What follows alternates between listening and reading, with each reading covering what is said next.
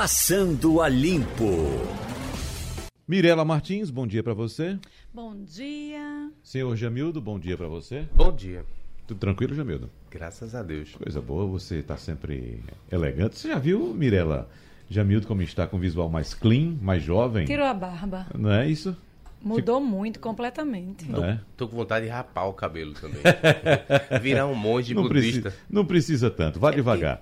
Mudanças, mudanças são bem-vindas, mas vamos com parcimônia. É, meu medo é que meu coco tenha alguma rachadura. Aham. Bom, a gente tenta procurar outra informação, Mirela e Jamildo, para a gente começar a nossa conversa aqui no Passando a Limpo, mas para onde a gente corre buscando ah, outras informações, outras notícias, outras saídas, a gente sempre esbarra no. Coronavírus. Pois é. Coronavírus. No Mas corona. veja só, tem duas, du- duas informações importantes. Essa afirmação do ministro da Saúde, que disse o seguinte, abre aspas, se repetir cenário da China, coronavírus é administrável no Brasil. Bom, se o Brasil repetir o cenário da China, veja só, É muita gente, a situação vai ficar bastante difícil. Mas o ministro diz, é administrável. Porque a China, a, a gente sabe, é o epicentro do coronavírus, já tem um número enorme de, de mortos, tem um número enorme de infectados, enfim. E outra informação importante é essa do chefe da OMS no Brasil, que diz que não há motivo para pânico. E, de fato, no momento, até agora, não há motivo para pânico. As autoridades sanitárias do país estão tomando as medidas necessárias. É importante ressaltar o trabalho do Ministério da Saúde do Brasil, o trabalho do ministro Luiz Henrique Mandetta, que vem sendo bastante elogiado por todas as autoridades sanitárias, não só do Brasil, mas de fora do país também. Então, não precisa essa loucura, essa correria. Fala-se em, em, em esgotamento de máscaras, Máscaras esgotamento de e álcool, em gel. Os preços também aumentaram muito por conta da procura. Pois é, e como já foi deixado claro também, a máscara não vai simplesmente proteger quem não está doente. A máscara é muito importante, fundamental para quem está doente. E tem um tipo de máscara específico. Exatamente. Que aquela branquinha que se usa muito em hospitais, trans- quase transparente, uma Uhum. branquinha assim, aquela não adianta. Passa o vírus de toda forma. A gente tem que lembrar que a higiene básica, lavar as mãos com água e sabão, mais de 20 segundos, é o que vai realmente É o mais importante. Ajudar a combater. É o mais importante. Eu acredito muito também. Assim, é impressionante. Só se fala nisso na cidade onde você vai. Existe aquele pânico no WhatsApp. Começou a gente a receber. Não, estão escondendo. É Gente, ninguém tem interesse em esconder. Isso é quase uma pandemia, né? A gente pode dizer que eu já trato ah, o coronavírus como uma pandemia pela quantidade de casos que, que se tem no mundo, né? Uhum. Atualmente a Itália, né, começa a ter esse volume tão grande, não como a China, mas também começa a ter mu- um volume muito agressivo de casos. Aqui no Brasil existe esse caso, o único caso confirmado em São Paulo. O paciente está em casa, justamente para evitar contaminar, até porque a situação dele era muito tranquila. Lembrando que o coronavírus é uma gripe, então tem sintomas como outra gripe. Também não tem que ter, ai, gripei. É normal ter a gripe pós-carnaval, né? Teve aquela amontoado de gente, então as pessoas ficam doentes. Mas lembrando que, se você não teve contato com ninguém que estava viajando nesses lo- locais em que havia o coronavírus, não tem por que se preocupar. Vá na sua UPA, faça seu tra- tratamento como qualquer outra gripe normal. Ô, Mirela, você falou que ainda não é uma pandemia, mas está bem próximo disso. Bem próximo. Veja só, hoje, Azerbaijão, Bielorrússia, País de Gales e Nova Zelândia tiveram os primeiros registros do coronavírus.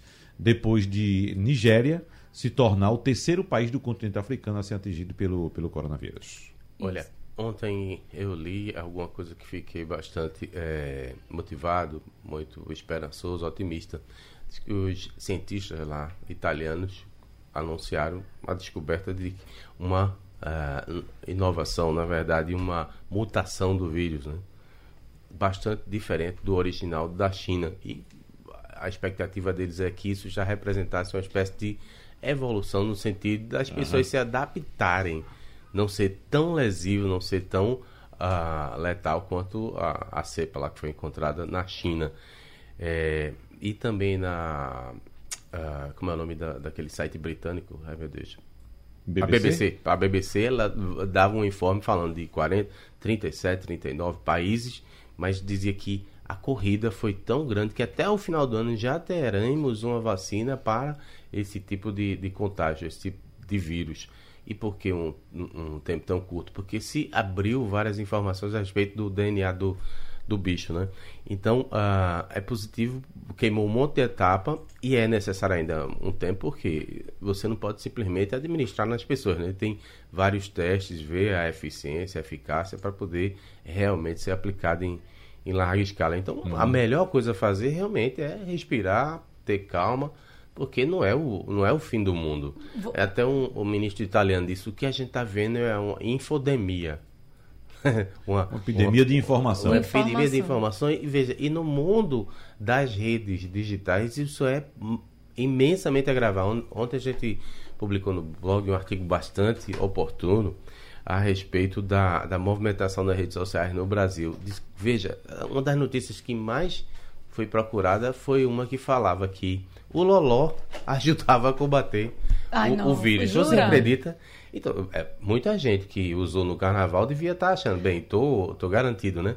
E a outra absurda era uma luta de classe já relacionada com essa, essa epidemia, dizendo assim que a culpa era dos ricos, porque os ricos viajaram, por exemplo, para a Itália, viajaram para o exterior, aí e trouxeram, trouxeram o vírus para o Brasil. Isso é possível. O mundo é globalizado. É, duas coisas que eu queria falar. Uma era que até ontem existia 20 casos suspeitos no Brasil, passou agora para 132 e a expectativa é até o final do dia 203. Tudo isso suspeito, porque só tem um confirmado aguardando é, o resultado no laboratório, que é aqui no Pará, feito aqui no, uhum. na região norte. E você falou de Loló e a gente passou do carnaval e me chamou muita atenção esse ano. Eu comentei até com o Felipe Vieira, que é nosso especialista em segurança lá no Jornal do Comércio, a quantidade de Loló. Fazia tempo nos carnavais que a gente não via, mas o pessoal assim, pontuais talvez, mas eu vi muito, cresceu muito o número de gente com chorando loló, que era algo que a gente. Sério? Juro. É. Me chamou muita atenção no carnaval, tanto no Galo quanto nas ladeiras de Olinda. No... Eu pensei que essa droga estava extinta.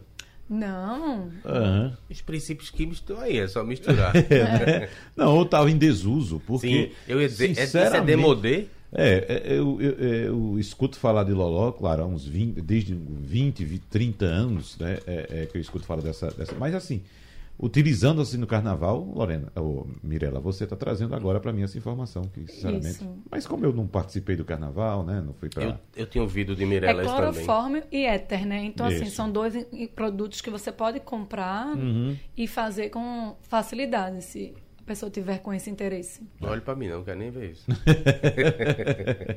Mas, Jamildo, o que é que você destaca hoje? Além do coronavírus, claro, que a gente vai ter que falar ainda.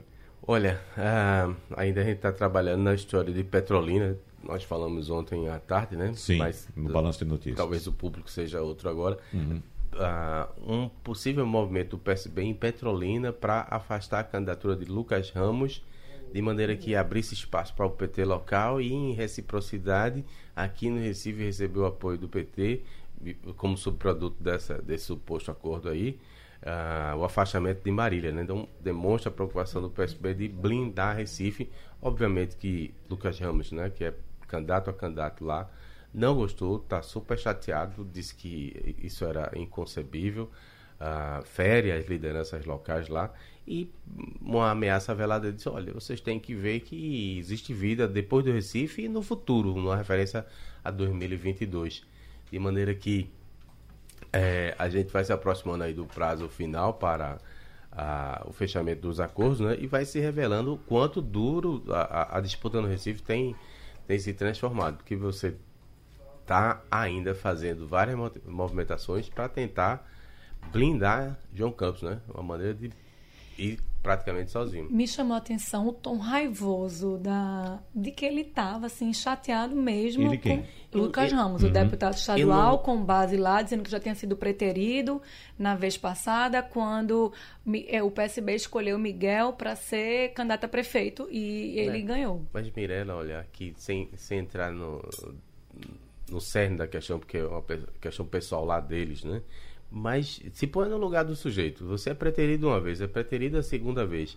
Eu não diria que é raivoso. Eu acho que o tom é mais de indignação. Isso. Sabe? Não estou dizendo que tem certo nem errado aí, porque política.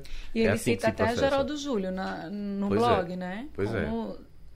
Dizendo que o PSB só está vendo o momento atual, a candidatura da prefeitura do Recife, não pensando estrategicamente no possível governo do estado e nas, nas articulações Mas futuras. O fato de o PSB aglutinar agora para 2020 significa que ele vai aglutinar, aglutinar também para 2022 com as mesmas forças. Exatamente, ele está pensando, está é. com o PT junto em 2022. Exatamente, a mesma coisa.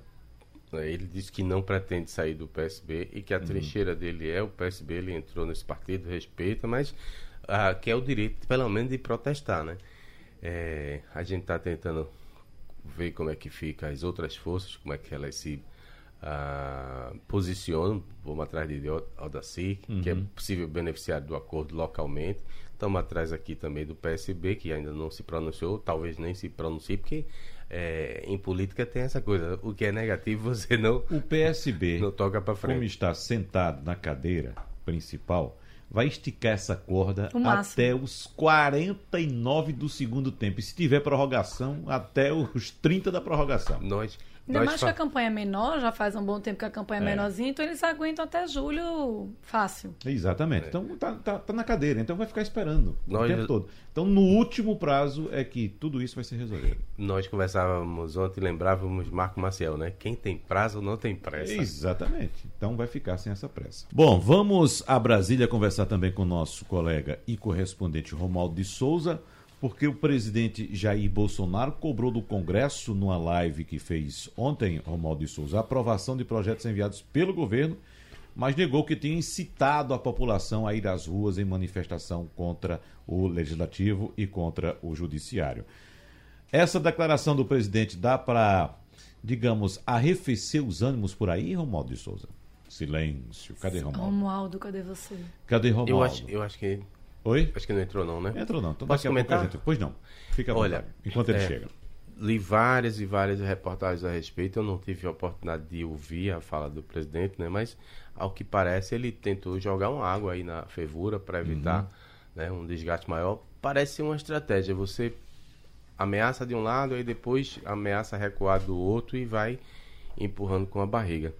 É, ele também, nessa live, citou projetos que não teriam sido uh, tocados para frente, mas projetos que são de é, só, só menos importância, pode, posso usar essa palavra, de menor importância em relação ao conjunto maior que ele deveria estar cobrando do Congresso, não uhum. cobra. Por exemplo, a reforma administrativa não dá uma palavra, a reforma tributária não dá uma palavra.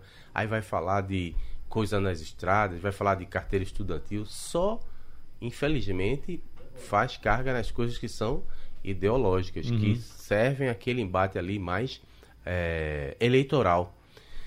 O que é uma pena, porque devia estar olhando o conjunto, né? As coisas que realmente podiam colocar o Brasil para frente. Uhum. Os filhos continuam torpedeando também, negando que tenha havido a intenção de assacar contra as instituições, mas o fato é que o vídeo verdadeiramente ataca o Congresso, é. ataca as instituições. Inclusive, a respeito do vídeo, Romualdo já chegou? Eu já. Oi, Wagner. Muito bem. Então, Romualdo, essa, aqui. essa live do presidente da República ontem, nas mídias sociais dele, uh, conseguiu aplacar os ânimos aí, arrefecer os ânimos do pessoal aí no Congresso ou não? Olha, o que eu acredito que deve acontecer é que o Palácio do Planalto tem de criar um canal de comunicação, de diálogo com o Congresso Nacional. No passado, num passado não muito recente, havia a intenção do presidente da República, é, Juscelino Kubitschek, que houvesse um, assim, como se fosse um túnel entre o Planalto e o Congresso, e do Congresso com o Supremo Tribunal Federal para que as autoridades se encontrassem mais. Gastou-se muito dinheiro na construção de Brasília, tem quem goste, tem quem é, ache que o dinheiro foi torrado à toa, mas afinal de contas, esse túnel nunca foi construído. Como não há túnel para que as autoridades se encontrem com mais frequência, formou-se um grupo ou um colegiado chamado de liderança do governo para fazer essa, digamos, esse meio-campo. Na gestão do presidente Jair Bolsonaro, a liderança do governo na Câmara dos Deputados e no Congresso Nacional sempre funcionou muito mais com o proselitismo de quem está no palanque. e não como quem deveria fazer a articulação com o Congresso. No Senado Federal até que funciona, e funciona bem. O senador pernambucano Fernando Bezerra Coelho, quando assumiu a liderança, trouxe para si todos os projetos, reuniu as lideranças no Senado e disse o que era prioritário e o que ele tem negociado tem entregue. O problema é que não há um canal de comunicação do Palácio do Planalto com o Congresso Nacional e enquanto isso não for criado, vai acontecer que o senador da República, que é filho do presidente da República, vai falar mal do Congresso e aí vai ficar uma briga familiar. O líder do PSL, que é o partido que elegeu o presidente da República, vai falar mal do Congresso e vai ser uma briga familiar. E o presidente da República, ainda que não diga todas as palavras que gostaria de dizer contra o Congresso, tem um ministro como o general Heleno que diz palavrões contra os congressistas. Ou aparam essas arestas, ou Jair Bolsonaro vai terminar o, o mandato dele sem ter essa paz selada com o Congresso Nacional. Em relação ao vídeo, o presidente da República nessa live disse que a jornalista Vera Magalhães, que foi quem deu a primeira informação a respeito desse vídeo, ele disse que não é da laia de Vera Magalhães, atacou duramente a jornalista e disse que o vídeo que ela utilizou é de 2015. Aí, logo após essa live de ontem, a jornalista Vera Magalhães publicou uma sequência de vídeos enviados pelo presidente na terça-feira e para comprovar o que havia dito, Vera Magalhães mostrou três vídeos sequenciais. No primeiro, o presidente está passeando de moto no Guarujá, Guarujá, onde passou o feriado de carnaval. No segundo, um vídeo que convoca para manifestações onde constam fatos ocorridos em 2018, como a facada que o feriu na campanha eleitoral. Um terceiro vídeo, também produzido por grupos de manifestantes, que traz imagens do dia da posse de Bolsonaro. Então, todos os vídeos trazem registros de fatos ocorridos depois de 2015, e diferentemente do que ele, disse o presidente. Ele mesmo se desmente, né? Porque se era 2015, como é que podia ter cena de 2018? Pois é. Mentira deslavada. Exatamente. Agora, para Bolsonaro não interessa a verdade. São chamados fatos alternativos. Eu digo isso, eu acredito nisso. Quem quiser acreditar em mim, acredite e bola para frente. E tem um grupo que acredita. É. Piamente. E essa né? é a pior parte, é o aceno aos radicais. Você lembra da campanha? Era exatamente isso. Um monte de gente ia pra rua, mas lá tinha aquele cercadinho dos maluquinhos dizendo: queremos os militares, queremos a, a uhum. volta da ditadura. E as pessoas mais sensatas diziam, olha, para com isso, não é assim, fica aí de lado. Mas agora parece que eles querem tomar a conta do todo, e é. não é concebível. Né? Aí o jornal O Estado de São Paulo, que é, é, o veículo onde trabalha a jornalista Vera Magalhães, disse o seguinte... O jornal O Estado de São Paulo lamenta que o presidente da República ataque a jornalista Vera Magalhães, acusando-a de mentir por ter revelado que ele divulgou via WhatsApp dois vídeos conclamando a participação nas manifestações previstas para o próximo dia 15 de março. Ao agir assim, ignorando os fatos, endossa conteúdos falsos vinculados ao tema que circulam nas mídias sociais, algumas com ameaças veladas ou não direcionadas a Vera Magalhães. Fecha aspas, foi a nota do jornal Estado de São Paulo, Mirela Martins. É, me chamou também a atenção que o Ministério da Economia é, já falou também, voltando agora o coronavírus que eu estava lendo no Estadão, você está falando no Estadão, é que o Ministério da Economia vai revisar o produto interno bruto já por conta do coronavírus. Então, essa possível alta do PIB que estava já não vai ser uma possível alta, né? Que a gente estava na expectativa. É que a gente vem acompanhando a queda dos mercados aí, isso faz com que o preço das commodities caia Caiam. também. Né? Então é um efeito dominó. É, olha, é, você me fez lembrar a fala de ontem de Mano Soeto, né? o pernambucano que trabalha com Paulo Guedes e talvez saia, diz que ele vai sair do governo, uh, dizendo, olha, não é nada do outro mundo o orçamento impositivo, que é a origem de toda essa briga aí. Ele faz, olha, tá havendo polêmica porque é a primeira vez que vai ser implementado. Talvez haja um ajuste. Está precificado, lá atrás o governo mesmo já decidiu, sabia quanto ia ser aplicado pelos parlamentares. Inclusive, a gente lê hoje no material nacional da, das agências que metade vai ser de proposta apresentada pelo próprio executivo. Ele entranhou o interesse lá do parlamentar com dos ministérios, de maneira que é, é, o parlamentar tem a garantia que o recurso vai sair. Que a preocupação do parlamentar é essa. Ele bota no orçamento, mas não acontece nada, não pode nem comemorar, não pode nem dizer para as bases, olha, estou trabalhando por vocês. Então, é, ele até agora tem sido a pessoa com a cabeça mais tranquila que colocou o problema da maneira mais soft, mais light, dizendo não é nada do outro mundo. Para que essa guerra? O orçamento vai se realizar. O que a gente tem que torcer é o seguinte: que não tenha putaria. E nisso o Bolsonaro está certo. Uhum. Que não tenha safadeza, que não tenha desvio. Mas que o parlamento possa definir e aplicar, isso foi aprovado em lei com a vontade do próprio presidente. Então por que isso agora? É só um factoide para esconder o quê? Para desviar a atenção do quê? Não é? Romualdo. Tem uma, um detalhe importante que agora vai ser é, revirado e remexido aqui no Congresso Nacional, que é com relação à composição da mais importante comissão do Congresso, que é a Comissão Mista do Orçamento. Pela primeira vez está sendo empregado o chamado orçamento impositivo, que boa parte dos recursos tem de ser necessariamente gasto, porque no passado era assim, embora estivesse no orçamento, o governo poderia contingenciar, represar, deixar de lado até que houvesse melhoria na arrecadação. Se não houvesse melhoria na arrecadação, o governo não investiria aquele dinheiro, embora estivesse no orçamento. Agora, com esse entendimento todo aí, e com essa, a gente sabe, foi uma aprovação do Congresso Nacional do tal do orçamento impositivo quem vai compor essa comissão do orçamento.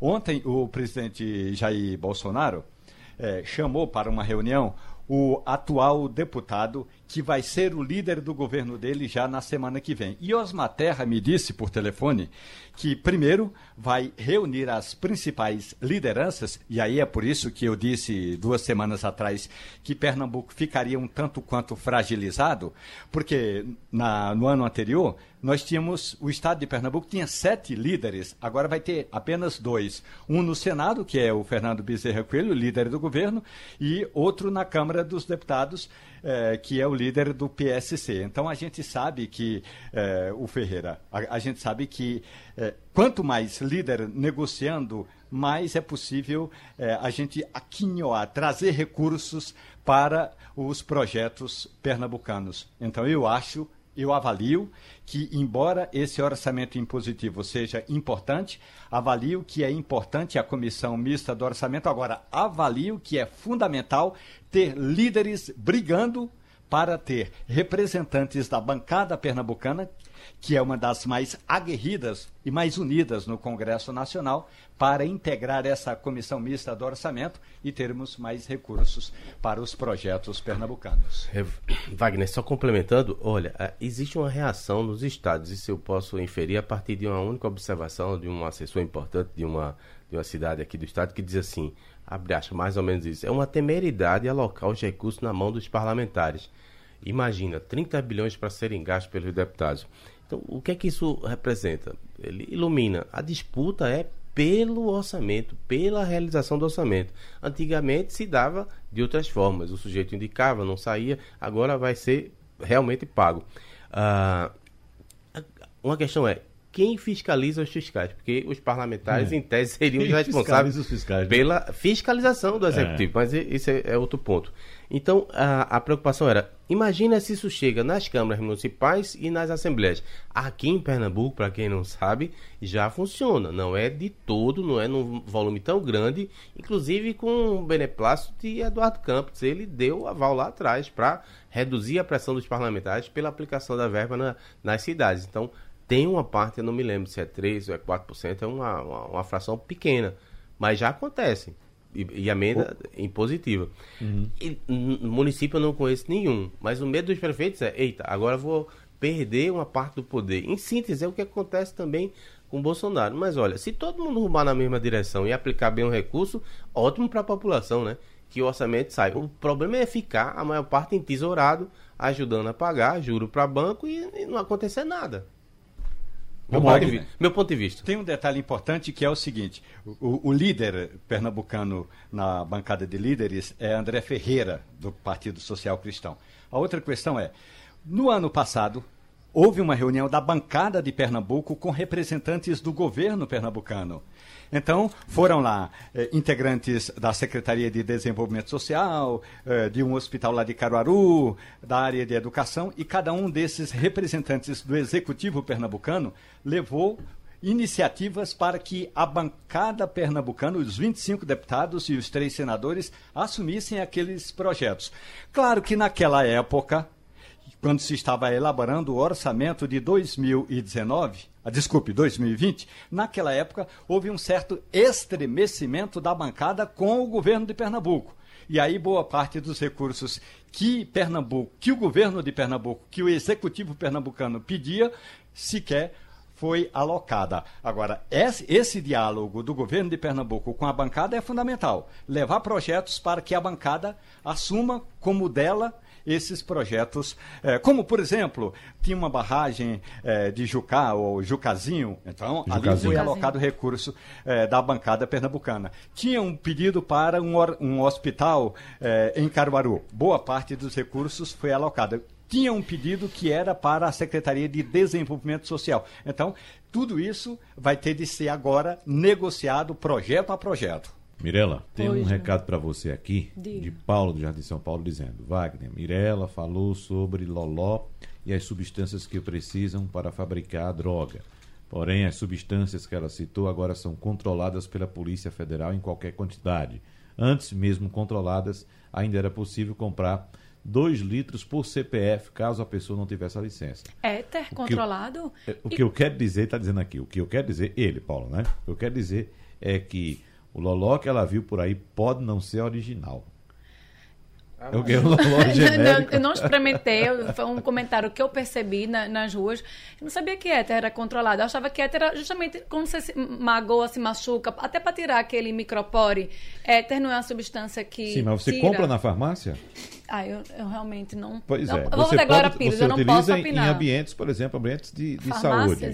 Saúde, posto de saúde e tal né, hospitais, enfim. É, você estava falando aqui, eu coloquei na internet e tem no Mercado Livre, viu? Então. É? É. O éter, só éter. Só, não, ah. não, só o éter. Só o éter. Só o éter. No uhum. Mercado Livre é Brasil. É. Mas tem, temos notícias a respeito do desemprego, né? Isso, Mirela? acabou de sair. O número do desemprego no Brasil fechou em 11,2%, uma queda de 0,4 pontos percentuais em relação ao trimestre anterior, quando ficou em 11,6%. Na comparação com janeiro de 2019, a taxa era de 12%, então a queda foi de 0,8%. A população desocupada continua de quase 12 milhões de pessoas.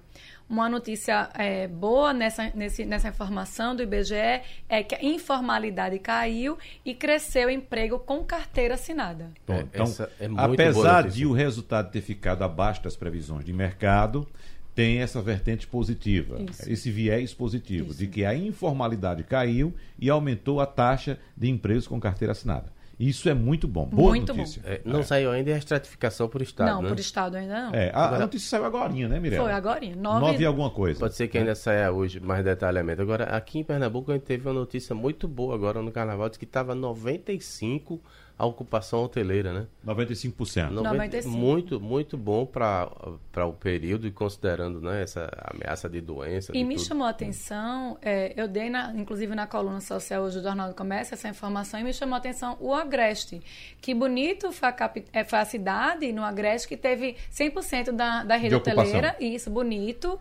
Teve Gravatá com 99, quase, né? 99 a gente pode dizer que estava bem cheio. Mas essas duas cidades que ficaram em primeiro lugar, Bonito e Gravatá. E Bonito, o destino do eu, carnaval, é, não é tão. Ô, Mirera, veja como é importante. Eu vou te dizer o quê? Vou, vou, veja como é importante o carnaval. Apesar de a maioria das pessoas não gostarem de carnaval. Veja como o carnaval é importante para a economia. Porque quem gosta do carnaval movimenta a economia. Sim. Ou seja, vai para os locais onde tem festa, consome, consome é, compra leitos em hotel, enfim, certo? E quem não gosta também. Ou seja, foge da folia, aí vai para Gravatar, vai para Bonito, veja só. Bonito 100%. Que bonito em Bonito. Você, você é? homem, 100% de ocupação. Você é um homem do interior, vai valorizar. No caso de Bonito, além das belezas naturais, você tinha lá um atrativo forte, que foi a oferta de um balão. Tinha um balão na cidade para as pessoas né, fazerem voo. Voarem. de balão. É... E bonito, voarem na, na, no Agreste aqui pernambucano? Sim. Durante o carnaval. Olha sim. que massa. Eu, eu, cheguei a cogitar, porque fui convidado, né? Tinha, não pela administração, né? Mas fui convidado, amigos, ó, oh, vamos para lá. Preferi ir para praia.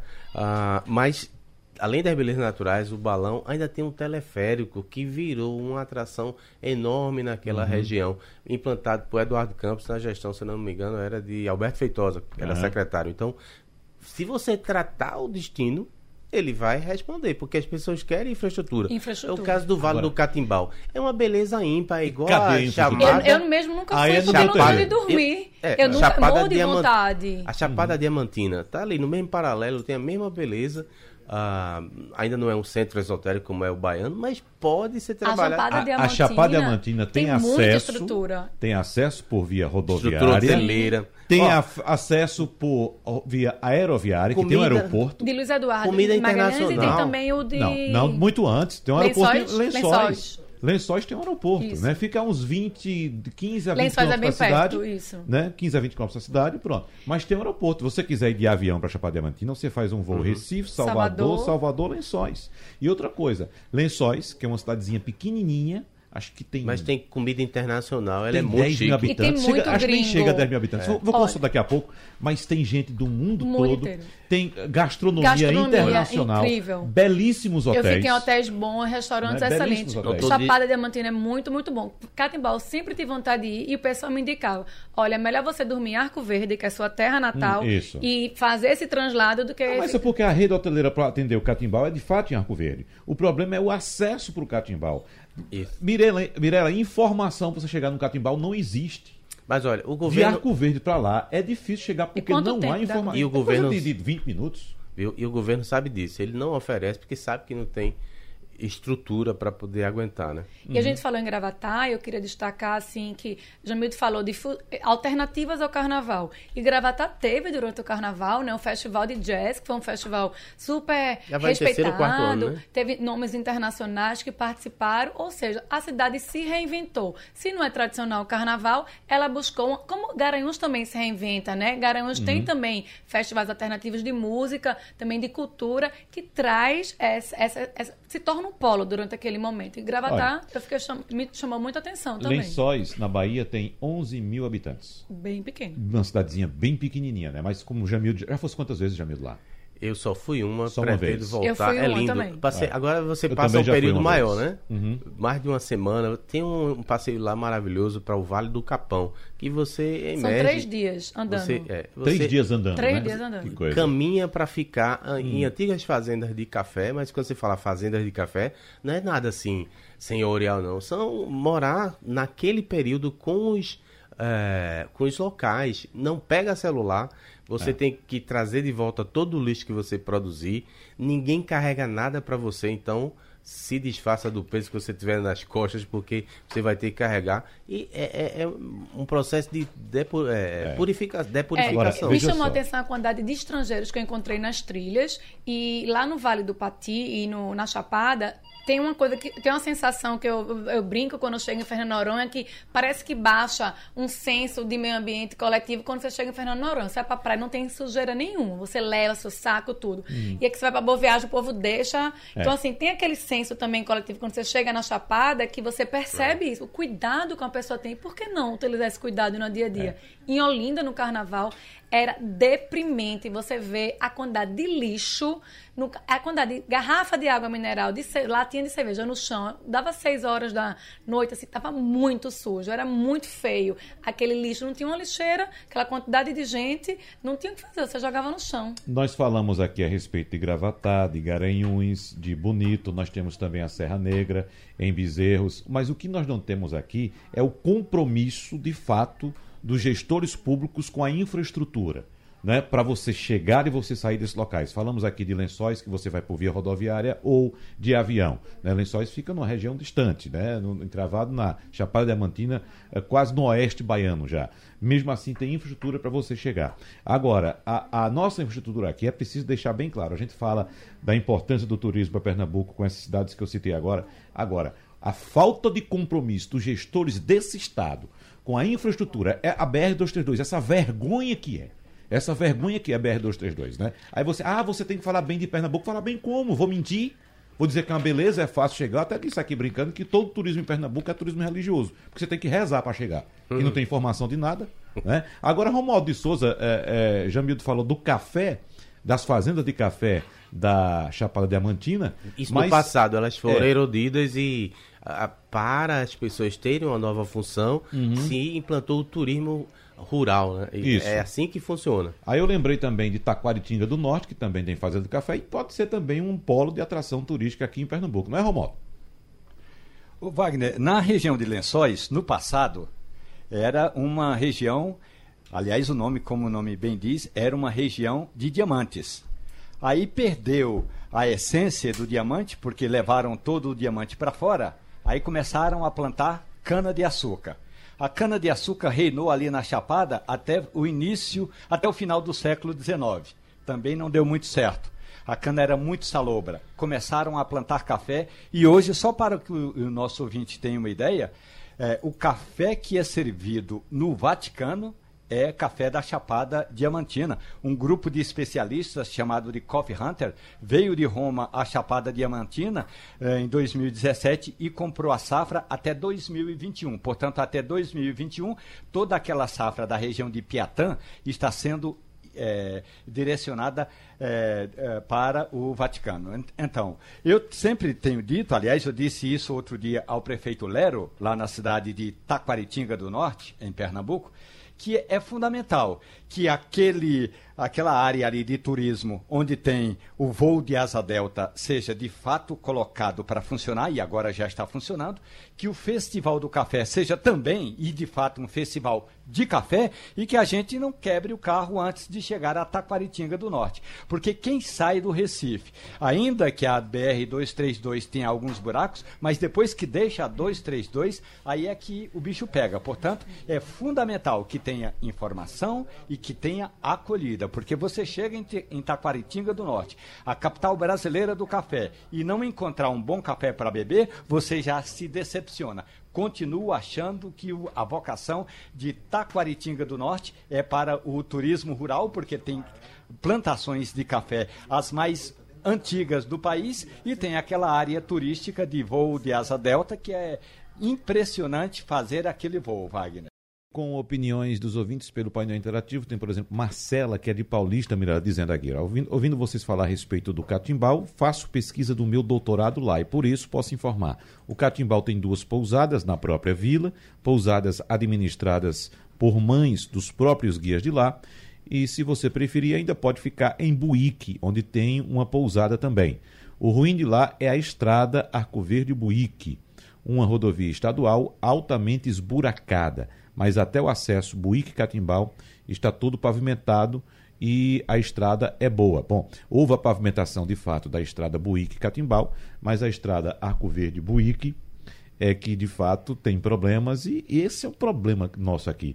Parece que é assim, né? Não precisa. Um pra que estrada? Estrada serve de quê, minha gente? Não precisa não. É, é- é placa de sinalização pra quê? Isso não precisa não. É, a gente tem que vender, acho que agora, isso como sendo um atrativo turístico nosso. Olha, venha conhecer um estado que não tem estrada que preste. Venha conhecer um estado em que você não tem sinalização. Os locais turísticos não são apontados. Você tem que encontrar, tem que achar. É divertido, é engraçado. Tem que fazer assim agora. GPS não, que leva direto lá. Ó, deixa eu fazer dois registros aqui, porque o programa é muito ouvido, a gente sempre recebe contribuições. No caso de Recife, consta que, estou sendo informado aqui, que foi 98% a, a ocupação. Recorde. Ótimo, né? O número recorde. E em relação a Bonito, eu também estou sendo informado aqui que, é, na verdade, esse balonismo é Permanente. frequente, permanente, não é ocasional. Bem, eu quero me desculpar porque eu só soube que tinha balão lá a- agora às vésperas do, do feriado, né? Então, fica uma opção para quem quiser desfrutar desse prazer que é, que é único, né?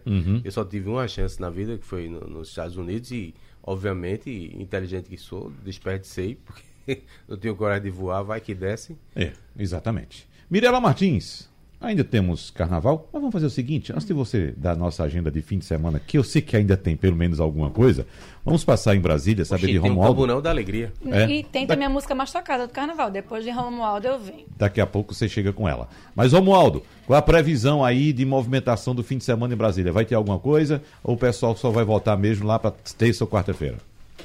Rapaz, houve um problema aqui em, aqui em Brasília, que o secretário de Cultura é um pernambucano lá de Serra Talhada, o Bartô.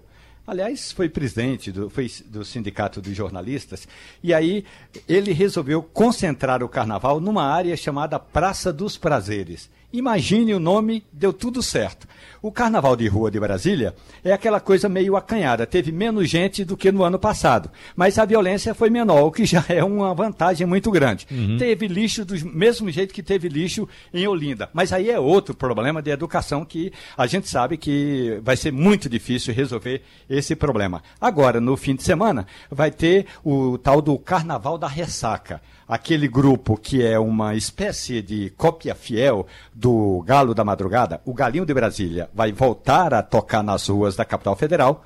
O grupo dos raparigueiros, que não fez sucesso no carnaval, agora está juntando gente para fazer um carnaval de fim de semana. E tem um outro grupo que também não atuou no carnaval, chama-se Baby Dodd Nylon. Então, esse Baby Dodd Nylon, que em geral toca mais música pop do que música de carnaval, também vai voltar às ruas. Carnaval em Brasília no final de semana vai estar garantido. O problema é que eu acabo de receber uma informação da Defesa Civil dizendo ou alertando para chuvas torrenciais na capital federal. E a gente sabe que Brasília, quando chove, vira uma lagoa, alaga uhum. tudo. Mas quem vai para o carnaval não está nem aí preocupado com a chuva, não, Wagner. O balanço da Polícia Rodoviária Federal do número de acidentes durante o carnaval deste ano apontou o crescimento de 8% nas mortes registradas nas rodovias federais. Foram 1.210 acidentes, 1.571 feridos e 91 mortos contabilizados no levantamento da Polícia Rodoviária Federal.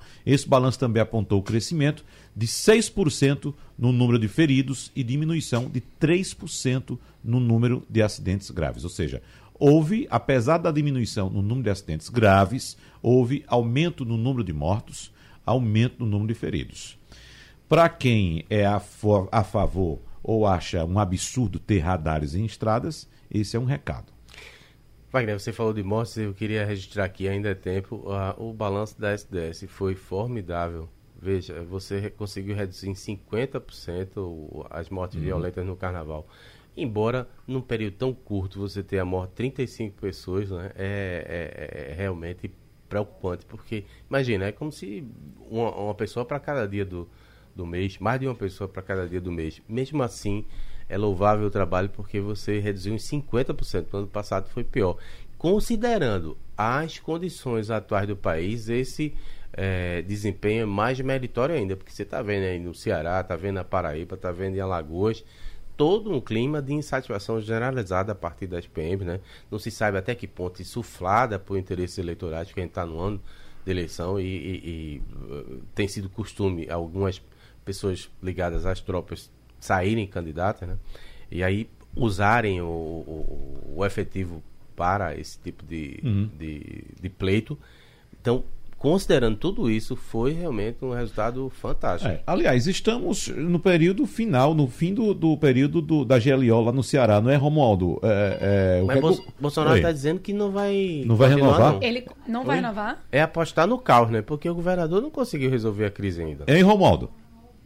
É, ontem à noite o presidente disse, naquela transmissão via Facebook, de que não iria haver renovação da GLO. Só que a informação que eu tenho não é a mesma que o presidente tem. A informação que eu tenho é que ainda está sendo avaliado. Ontem à noite houve uma reunião lá em Fortaleza de representantes dos grevistas, do Executivo, do Legislativo, da Polícia Militar e da Ordem dos Advogados do Brasil.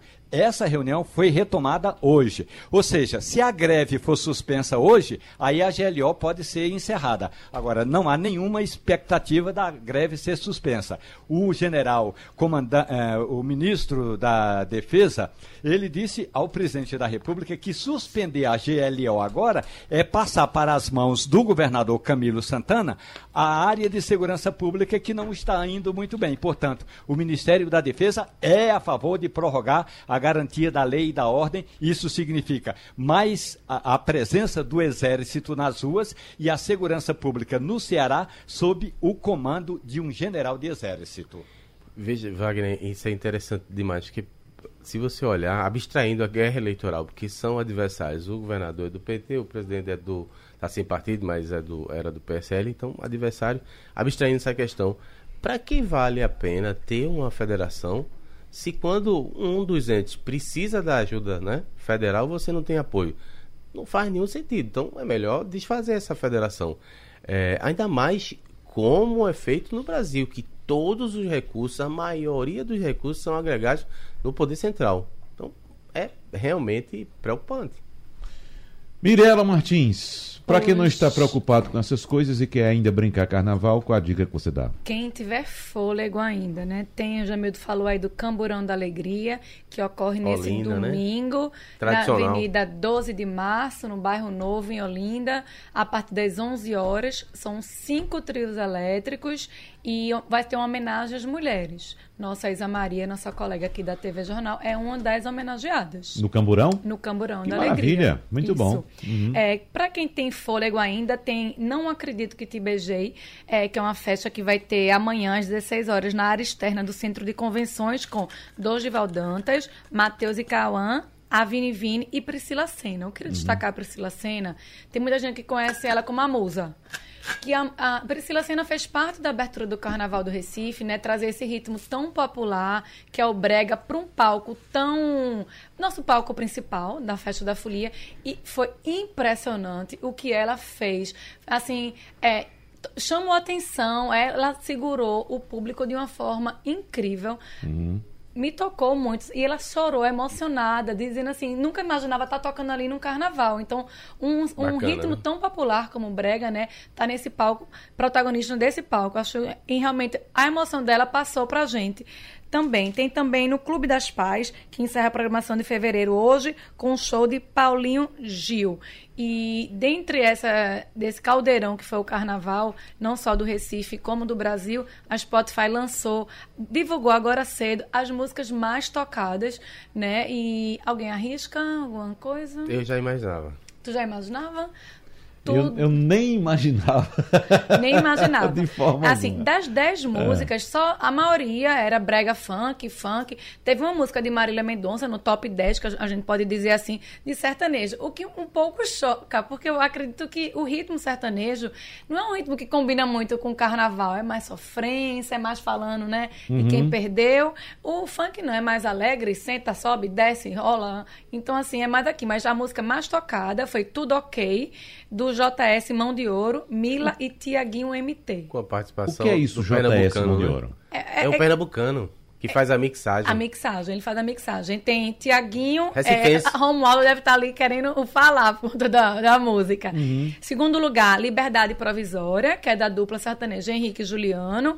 Terceiro lugar, Sentadão, tocou muito Sentadão no carnaval também, de Felipe Original, JS Mão de Ouro, que é o mesmo menininho, que inclusive ele estava no. Fantástico, né? E Pedro Sampaio.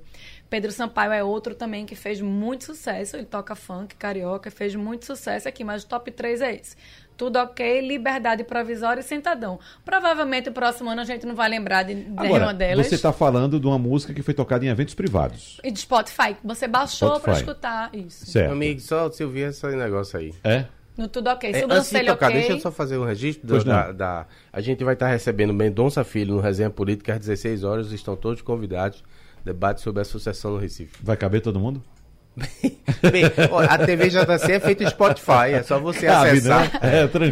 Baixar, baixar. Qual o nome da música, Mirella? Tudo ok. Tudo ok? Tudo ok. Tá ok? Terminou passando a limpo. Não, Tá- ainda não. não? Vamos ver a música, é? Só Tá pra tocar a ok, música, é outra coisa. Ah.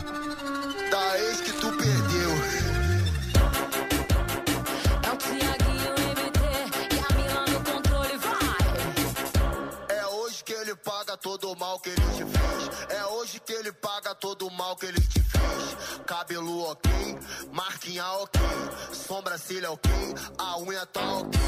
Brota no bailão pro desespero do seu ex. Brota no bailão pro desespero do seu ex. É hoje que ele paga todo o mal que ele te fez.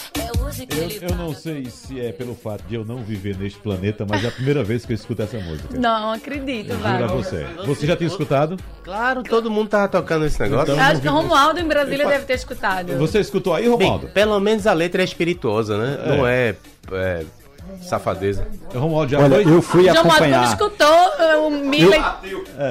Eu fui acompanhar o Galinho de Brasília e de passagem fui no Baby Doll de Nylon. E essa música estava tocando que era uma maravilha. Olha, se eu convenci Romualdo a escutar tudo ok, Eu acho aí. interessante. São eventos privados, né, Mirella? Sim. É, é por isso que eu digo que eu vivo em outro planeta, porque nem, nem do carnaval eu participei esse ano. Eu fui, eu fui pra, pra Gravatar, passei o carnaval lá. Quer dizer, o carnaval não, os dias, os dias que eu tive de folga, né? Mas eu acho interessante porque existe um grupo de pessoas que participa desses eventos, Mirella conhece muito bem. Por exemplo, começa no, no Réveillon. Sim. Aí o Réveillon tem nomes como Safadão, Avini Vini, Maiara e Maraíza, Xande Aviões, Jorge Mateus, Henrique e Juliano. Né?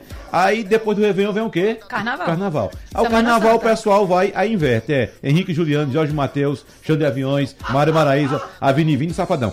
Termina o carnaval, vem o quê? Semana Santa. Semana Santa, Semana vamos pra Santa. Gravatar. Aí Gravatar, vamos ver show de Safadão, Avini Vini, Mário e Maraíza, Xande Aviões, Jorge Mateus, Henrique e Juliano e por aí. Depois do, do Semana. Santa vem o quê? São, São João. João. Aí é Gravatar, Caruaru e Campina Grande. Pra ver show de quem? Safadão, Avini Vini e por aí vai. Depois não tem mais evento grande. Abertura do verão, Aí tem a setembro. abertura do verão, tem os shows, né? O, o último forró do ano. Com quem? Safadão, Avini Vini, você- Aviões, não sei o quê. Você tá sugerindo o quê? Que a gente corte os pulsos, né? Não. Não, eu tô Agora, dizendo, assim, vale a é só um pena comportamento, é só um destacar para quem gosta de brincar São João de Caruaru que durante o carnaval foram anunciados dois nomes: Safadão, no São João Olha de tá Caruaru, aí? no dia 5 de junho, e Gustavo Lima, que ele se considera o embaixador do Brasil, vai tocar no dia 24. Isso lá no pátio do Forró. Né, gratuito. Safadão e Gustavo Lima, os dois foram anunciados pela prefeita Raquel Lira no São João de Caruaru. Para pegar a sua. Ah, deixa.